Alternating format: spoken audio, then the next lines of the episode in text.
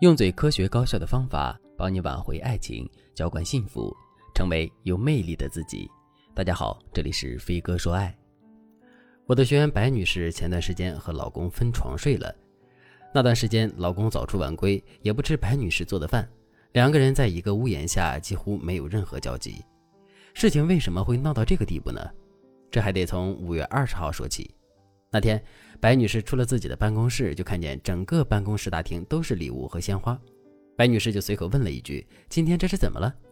下属就笑着说：“白总，今天是五二零啊，您晚上和甄总去哪里吃饭呢？”白女士一听，随口敷衍说：“什么五二零？这是消费主义陷阱，跟风的人才过这个节日，我和老公都不喜欢。”下班后，白女士一个人坐在办公桌前，回想过去的时光。记得上学的时候，老公每一个五二零都陪自己过。到底是什么时候起，两个人一点都不浪漫了呢？白女士一个人坐在椅子上，看着大家秀恩爱的朋友圈，心里有点酸楚。那天，她等到晚上八点半都没有等来一句“老公的节日快乐”。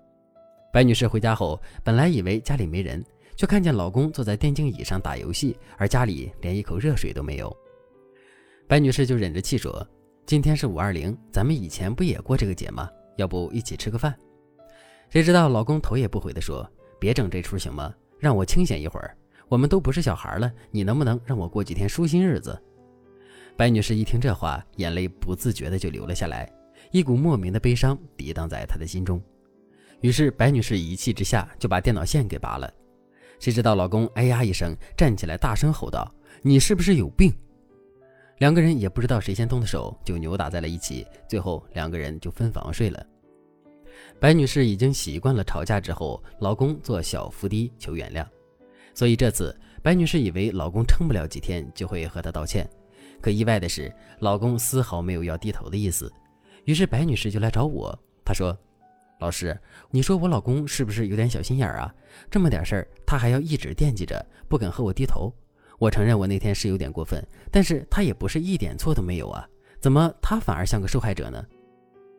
其实男人是一种思维很直接的生物，比如白女士对老公说今天五二零我们一起吃饭时，白女士已经有些生气了，但是她不直接说出来，男人可能没办法理解她的心情，在男人看来就是夫妻俩的正常聊天，然后白女士突然过来拔她的电源，这时候男人感受到的一定是莫名其妙的挑衅呀。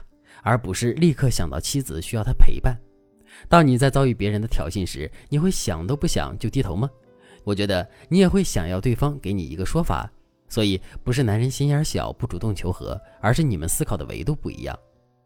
其实夫妻吵架后分床睡，对婚姻的伤害还是挺大的。为什么我要这么说呢？因为一旦夫妻习惯了这种分床睡的日子，那么你们的关系很快就会室友化。我们常说维持婚姻需要仪式。其中睡在一起也是一种仪式，它代表着你们的心里依旧承认对方是自己依赖的另一半。当你们分居之后，你们之间就会越来越独立，这意味着你的伴侣在婚姻中的价值越来越不受重视。那美好的婚姻从何而来呢？如果你们分居久了，也习惯了这种状态，那出轨和离婚也就不远了。所以，如果你现在也面临和老公分居的尴尬局面，你可以添加微信文姬零三三，文姬的全拼。零三三，我们有专业的导师帮助你和老公修复关系，让你们重新甜蜜起来。如果你也面临和老公分床睡的局面，你该怎么办呢？我在这里可以告诉大家处理这个问题的思路。但是由于导致分床睡的理由有很多，所以具体情况和详实的解决方案，你还需要再问问我们的分析师。我给出的解决思路有三个：第一，以外力帮助你们结束分床睡的局面。第二，结束分居状态之后，立刻解决你们之间的问题。第三，重塑吸引力，塑造小别胜新婚的甜蜜。我先说如何以外力帮助你们结束分床睡的局面。我举个例子，白女士为了解决两个人之间冷若冰霜的局面，就请公公和婆婆来家里小住几天。等老公回家，看见自己爸妈来了，于是白女士就说：“你去给爸妈收拾房间，他们要小住一段时间。”老公一听，为了掩饰他们分居的状态，立刻把他的床搬回了卧室。一家人吃饭相处的时候，小两口就当什么都没发生过。这就是利用人们的遮丑心理，让外力发挥作用，强行结束了小两口的分居状态。这个外力可以是父母、朋友或者孩子，但是通过外力让你们结束分居，只能是给你们找个台阶下，并不能解决你们夫妻之间的问题。但是结束分居之后再解决问题，会让你们之间的沟通状态更顺滑一些。所以，我们的第二步就是解决夫妻之间的问题。解决问题是需要沟通的，比如你可以用以下话术去和男人沟通：第一句，老公，这次要不是咱妈来看我们，我们还要多久才能躺在一起说心里话呢？你知道吗？我好想你啊。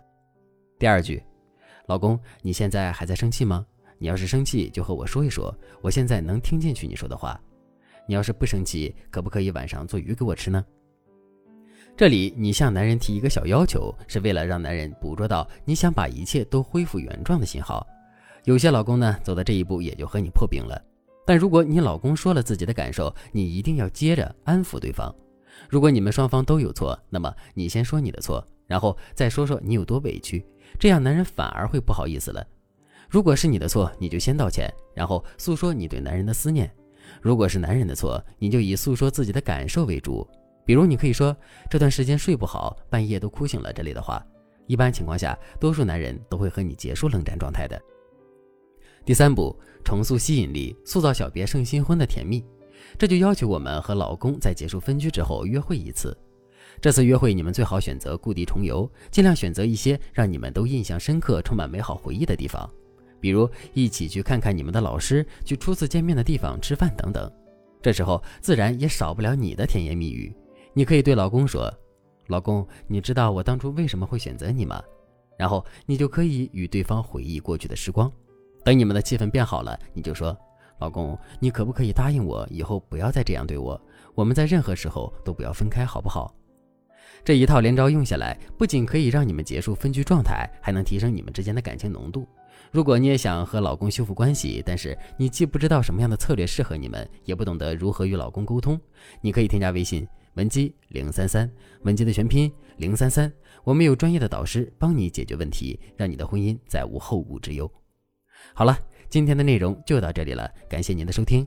您可以同时关注主播，内容更新将第一时间通知您。您也可以在评论区与我留言互动，每一条评论、每一次点赞、每一次分享，都是对我最大的支持。我们下期再见。